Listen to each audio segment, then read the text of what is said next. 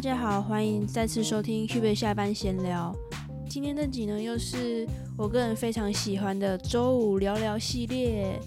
不知道大家有没有觉得，最近一两年，其实塔罗占卜这个东西，甚至这个名词，变成非常的火红火热。开始，大家如果生活上有一些事情，不管是工作上、感情上等等的，好像变得开始会去找塔罗占卜来当做一个指引或是协助的方向。那如果大家有这样类似的经验的话呢，就是可能最开始找的就会是，比如说在 YouTube 上面找啊，或者是说直接在搜寻引擎上面就是搜寻一些塔罗占卜等等的关键词。如果大家有类似这样的经验的话，我想应该对于小麦与熊这四个字应该不会太陌生。像有些人还会说，我记得还有看过。有些人就是用另外一种方式，因为不想让人家觉得是叶配吧，然后就会转换成另外一个词，变成谷物与动物之类的，就是开玩笑的这样的讲法。不过大家评价其实大部分都都蛮不错的。那今天的聊聊系列呢，就是邀请到了小麦与熊的小熊老师。Hello，大家好，我是小麦熊的小熊老师。那我现在目前呢是全职的塔罗塔罗牌老师哦。那目前呢从事塔罗牌行业呢将近有四年多的时间哦。那目前的话大部分都在做一些教学，以及呢关于个案咨询之上的这个部分哦。其实我在决定要采访小熊老师之前，其实当然我自己会做一些功课，就是上网找一些。老师的评价等等的之类的，当然我自己会抓到一些属于老师的塔罗的关键词，但是蛮好奇的是，如果你可以用一到三个形容词也好，或是什么名词也好，当做自己的关键词的话，你会选择哪一些？我会选择哪一些关键词哦？或者说不一定说跟一定要跟塔罗有关系，就是你个人你觉得你跟别人不一样的那个风格。哦，OK OK，好，嗯，先说我觉得三个关键词的部分，然后我再补充其 他的 其他的小东西。好，我觉得第一个关键词的话，就是在我在经营小曼与熊这个品牌的时候，我觉得第一个最重要就是疗愈的感觉。对我觉得疗愈它是一个很重要的过程。然后再来的话就是同理，就是关于同理心的一种运用跟一种做法。然后第三卡其实我想很久，我觉得应该是接纳，就接纳一件事情的一个状态。我觉得占卜老师他们都会有一些各自的风格跟特质，但是我觉得接纳是很不容易的一个特特质。原因是你可以理解它发生的事情，但你不能接纳他的话，你们很难再进到下一步，在前面的疗愈的过程或者同理心的过程，其实就会非常的困难。所以我觉得接纳这件事情是我在呃创造这个品牌的时候，我一直觉得很重要的一个环节。那目前就说你是全职的，就是塔罗老师嘛？那这三个算关键字吧，同理，然后疗愈，还有接纳。嗯，那你觉得你是用什么方式去把这三个想要达到的风格，用塔罗的方式传递给服务到的人？应该说我们在帮个案帮助他们了解一件事情的时候，其实最重要的一个状况是，你在解牌当下是不带呃任何过去经验的偏补。那在跟他互动的过程中，给予他一些，嗯，对于这件事情还有没有其他可行性的概念，我觉得这蛮重要的。嗯，我觉得每个老师他们都有自己的风格跟做法。比方说像有些老师他就是呃非常调到非常的准啊，那可能有时候讲话会比较会比较直接，有点铁口直断的感觉。对对对，那我觉得准度当然很重要，但是我想要呈现的感觉是。除了这个准度以外，我们还可以懂里面得到什么，我觉得这很重要。比方说这件事情真的结束了，好，那我们可以从里面得到什么？只有痛的经验吗？还是有成长的经验？还是可以因为这个东西我能转换成什么？这些东西都很重要。那再就是接纳，接纳这个部分就是我会觉得很重要的一个地方是，以前我会一直追求占卜很准。啊当然现在也会了，只是会觉得，哎，在准度过过后，他有没有什么东西是想要跟我讨论，并且是需要获得认同？比方说，像有些人他可能有些感情的事情，他不方便讲；，也觉得工作工作上的一些勾心斗角部分，他不方便说，但是他可能会在我面前，他知道我能接纳他，他会告诉我这些东西，我才可以更好的透过什么牌卡去帮他评估怎么样做更好，怎么样可以让自己成长。那这些东西都蛮重要的。嗯，大概就是我喜欢想要做这件事情的一个感觉吧。那因为其实我觉得，尤其是近几年，大概是近一两年来吧，其实塔罗这个东西，我觉得有一种。开始有一种蓬勃发展、火红起来的那种感觉，对 对，没错，就是大家可能就是很某种程度上会需要，我觉得是见仁见智啊。就是有些人是觉得说它是一个指引或是协助的方向，然后有些人会觉得说好像真的就是当成一个算命嘛，因为每个人的看法不一样。那老师，你对塔罗这个工具，你的看法是比较偏向于哪一个部分？嗯，我觉得。大部分人都把它偏向占卜类别，嗯，就像你刚刚说，哎，最近开始蓬勃发展了这个这个这个新兴职业，它开始蓬勃发展，嗯，可是我会觉得我在很早期的时候，比方说我在开始学塔罗的时候，或者是我当兴趣的时候，我都把它当做是嗯占卜类的工具比较多。可是到后来，我发现其实它是一个探索自我很棒的工具，嗯，透过桃牌探索自己，你才可以知道。你那个当下，你想要什么东西？你不想要什么东西？你离心了什么东西？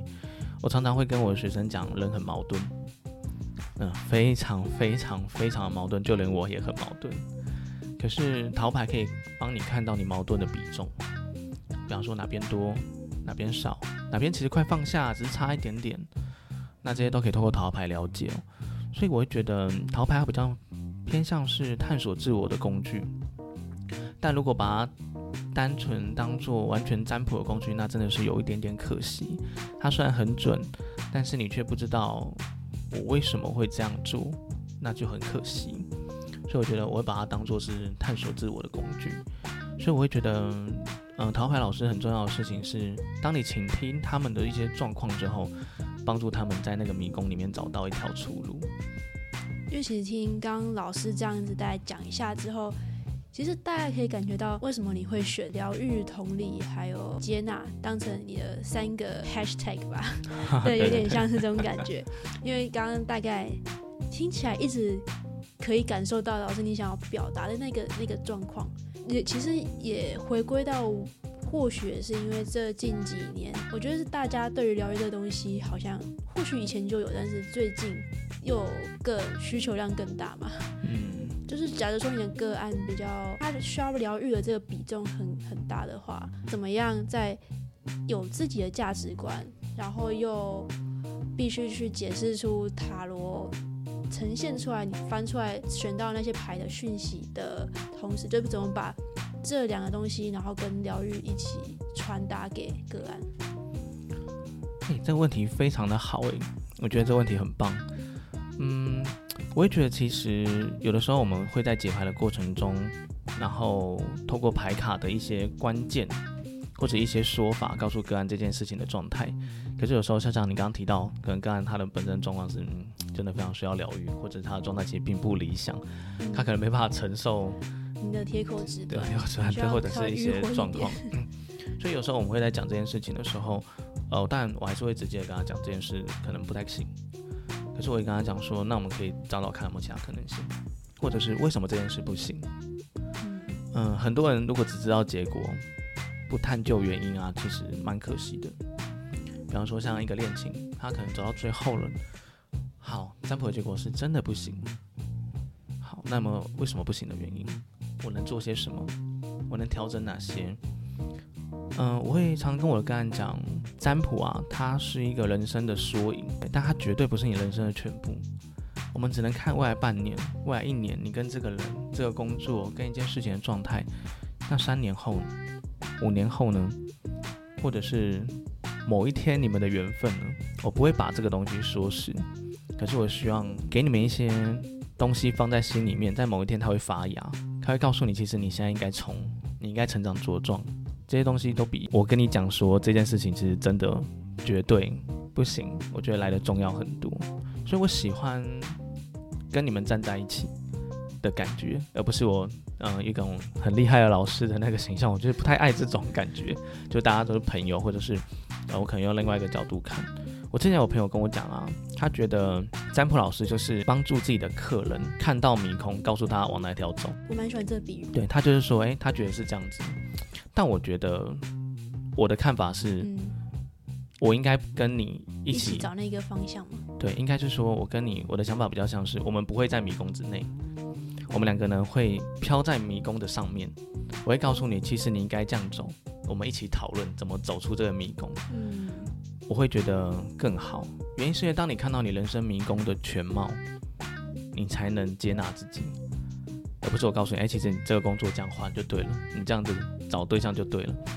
可是我并没有跟你讨论，你却看不到那个迷宫到底长啥样子，这不是很可惜吗？对，所以我会觉得，像我朋友跟我讲说，他觉得他他是带着客人一起走出那个迷宫，我说我觉得不是，我们的角度更高。我们是浮在迷宫之上，当你看到这个迷宫完整的样子，你就知道哦，原来我生命是这样子，我应该接纳什么东西，怎么样？原来我应该接到这个时间点，他不能原谅我啊，等等等等，诸如此类的。所以我觉得，诶，最重要的事情是我们永远都不在迷宫之内，迷宫是自己内心的恐惧。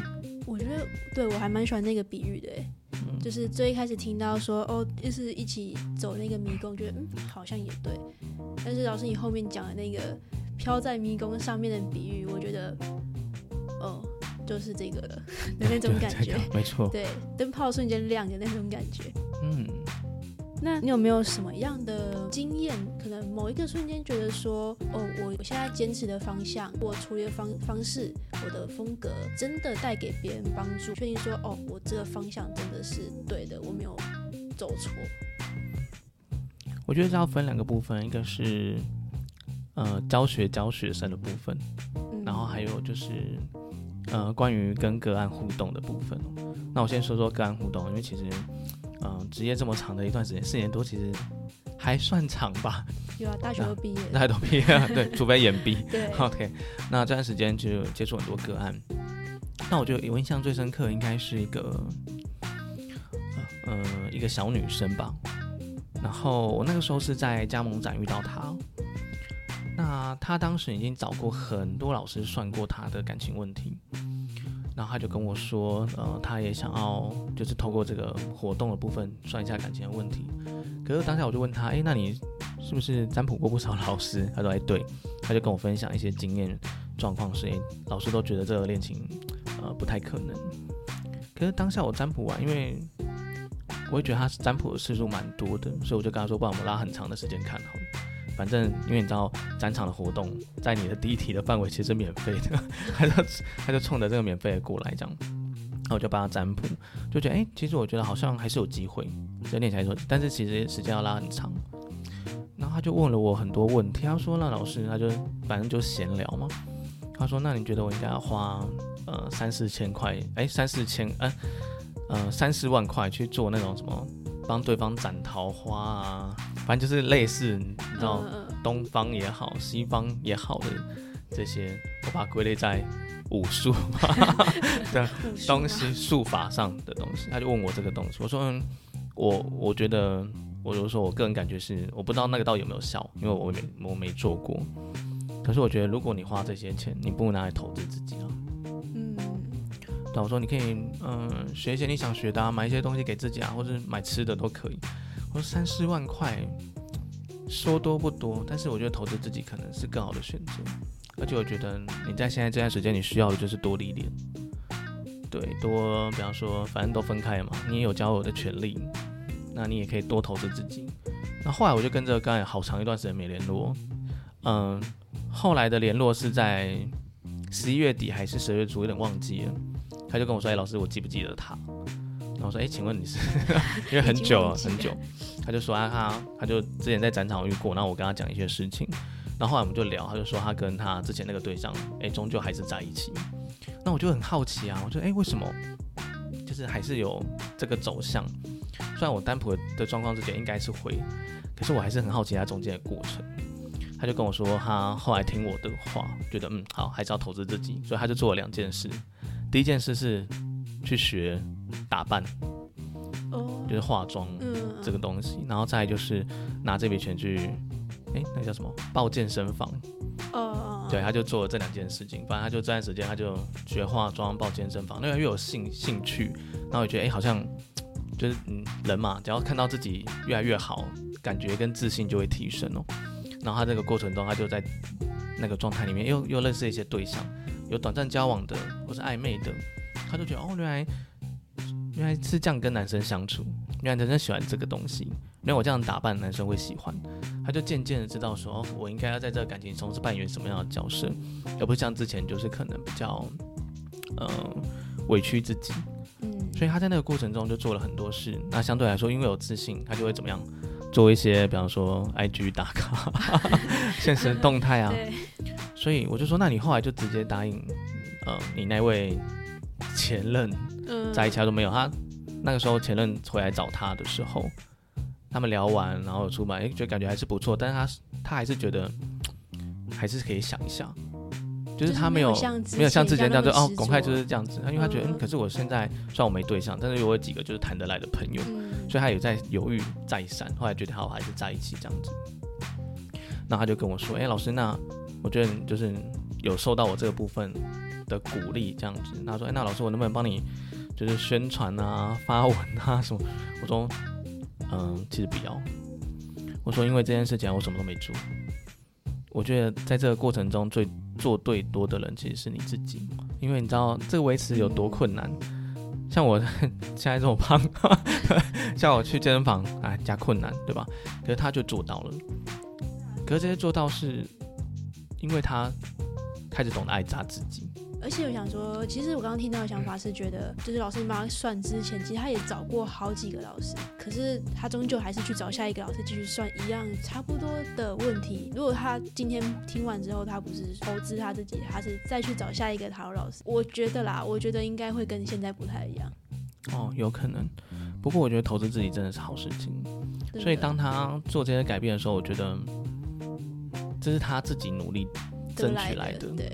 所以我就说，哎，这些东西不需要，而且我觉得那天的占卜也就也就是一个展场的活动，就其实没有那么必要。但是我觉得这个东西我很开心的地方是，我真的觉得，啊，他了解他自己真的需要什么，嗯，这些改变是帮助他抓住人生的契机。那当然，你说他会不会继续跟这个人在一起，不确定，但至少他掌握了一个，呃，他很好能选择的主导权。我觉得谈恋爱中有的时候这个东西还蛮重要的。然后再就是，我觉得有时候兜兜绕绕，其实是很重要的过程。我们常常很喜欢，嗯，童话世界般的恋情。你说像迪士尼那种，对啊，或是大家都觉得说，哎，美好的生活，美好的什么，然后之后就不知道，或者愉悦的幸福啊，或者我跟这个人要幸福的走下去。可是我们常常会遇到什么状况？嗯，对的时间，错的人，嗯，错的时间，对的人。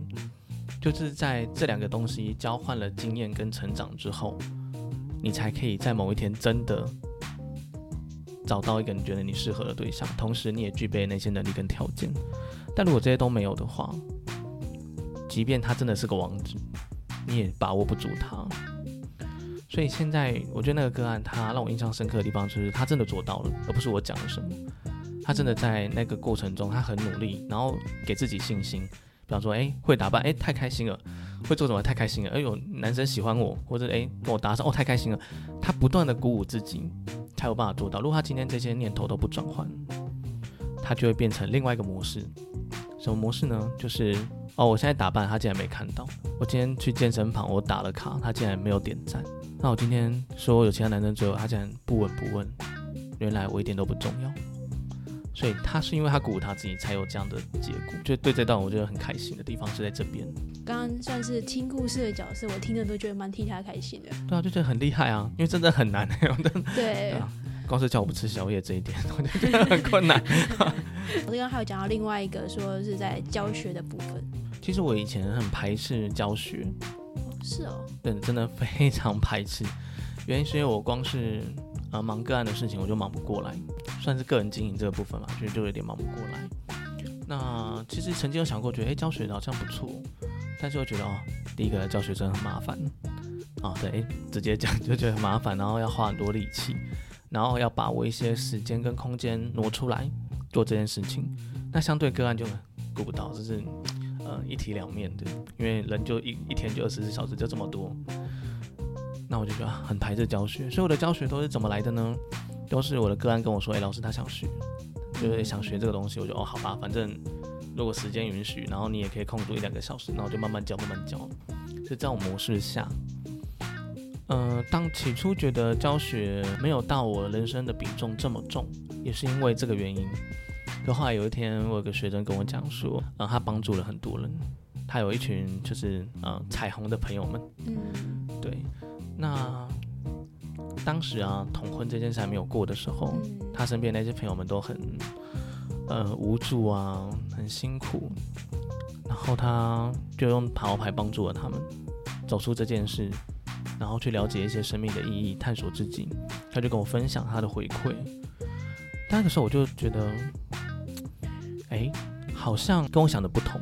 嗯。所以我就很认真的去思考过这个问题。我就想一想，我得出了一个结论：我的缘分呢，我可能只能遇到四五百、几千人。嗯。那就是我的缘分绵延下去的人。可是你的缘分也有可能会在你的那个地方遇到四五百人、几千人。所以啊，如果我的学生有同样的技能、同样的想法、同样的理念，他是不是就可以帮助我可能永远都碰不到的族群？所以那时候我就觉得哇，教学好像是个很厉害的事情。所以我就觉得啊，被这个学生鼓舞到，就开始在呃去年的时候，所有的重心基本上都转到教学上面。嗯，就觉得哎，那如果叫我教五个学生，他们有五个不同的。人生五个不同的缘分，他是不是就可以继续蔓延这件事情下去？我觉得我超棒的。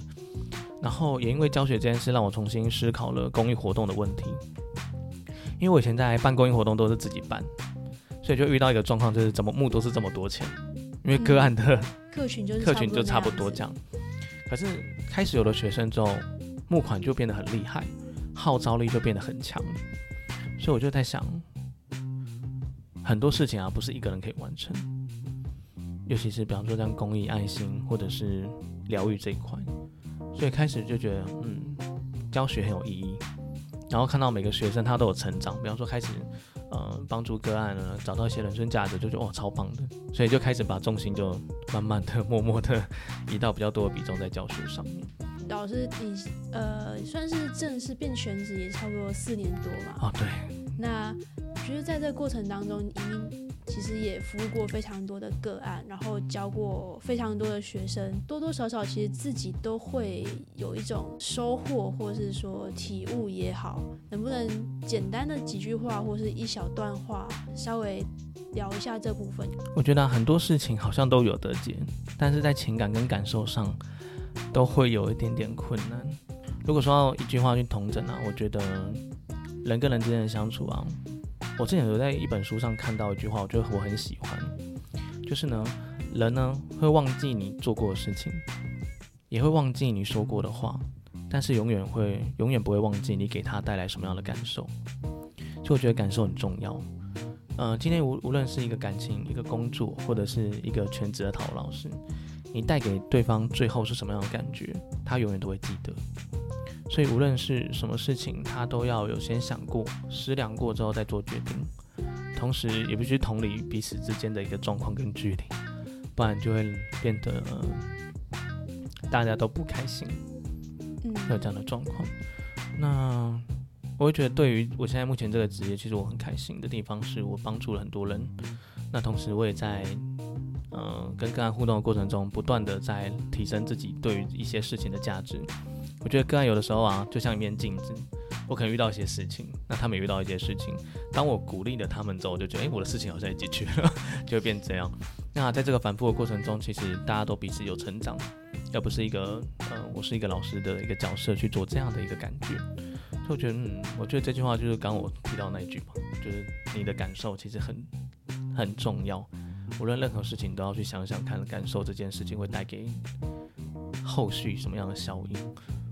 其实我从最开始到现在闲聊的过程当中，其实我自己也算是蛮不一样的收获。像刚刚在聊，比如说有些个案的小故事啊，或者是老师的一些看法也好，我觉得我光从这些互动过程当中，其实我也某种程度上会开始看到自己的影子在里面的那种那种感觉。那我们现在是二零二零年初，不免俗的新年新希望，老师有没有什么新年对自己的期许？好，嗯，第一个期许很重要，就是，嗯，先说去年我达成的东西。去年呢，嗯，因为我常常会跟伊甸基金会合作一些募款，然后那时候我就一直在想，有什么方式可以持续募到款，就是我不需要去每个月去想说要筹备什么样的东西。于是呢，我就做了一个赖的主题。我请我的设计师做这个赖的主题，然后这个东西就完全授权给一甸基金会，然后让他们去，就是只要你购买主题呢，他们就会收到这笔款项，用这种方式永续经营哦。那其实这是我去年我觉得做的最开心的一件事情，因为我知道说只要这个东西持续推动，他们就会有好的募款资源，可以帮助漫飞天使成长。所以当时我就许下另外一个心愿，是我今年想要做一些关于老人共谈的事情。因为我觉得这需要的能量跟资源蛮大的，所以我就把它先挪到明年去啊，就是今年。好，所以这部分也是今年应该做的期许。那再就是，呃，我自己要出书的这件事情有一点点难产。好，这个也是需要期许的地方，就希望自己嗯，就是可以加紧脚步把这个部分处理好。然后再就是提升自己在一些其他资源上的一些能力。我觉得啊，陶老师他是一个过程。它不会是最终的结果，所以我也不断在学习其他东西。那希望今年有更多的时间跟资源呢，呃，可以把这些想学的东西再学得更精进一点。然后不断精进，就可以服又有更好的服务跟一些作为。那同时，呃，希望自己每一个每个月的一个状况呢，是可以帮助学生再多一些成长。对，这是我在今年的一些期许啊。那老人公餐这个部分其实蛮重要的，对，就看什么时候可以把这件事做好。如果大家对小熊老师就是想要更进一步的，比如说你要找他咨询也好，或者说对于刚刚讲到公益活动有什么呃疑问，或者说想要一起参与的话呢，我会把老师的一些老师的 Facebook 的资讯呢放在他看下方的资讯栏。那今天非常谢谢小熊老师抽空当我的聊聊系列的，我也很喜欢这样聊聊的感觉，还蛮有趣的。对，聊聊系列的主人翁。那今天谢谢老师，好，谢谢大家，我们就下次再见喽，拜拜。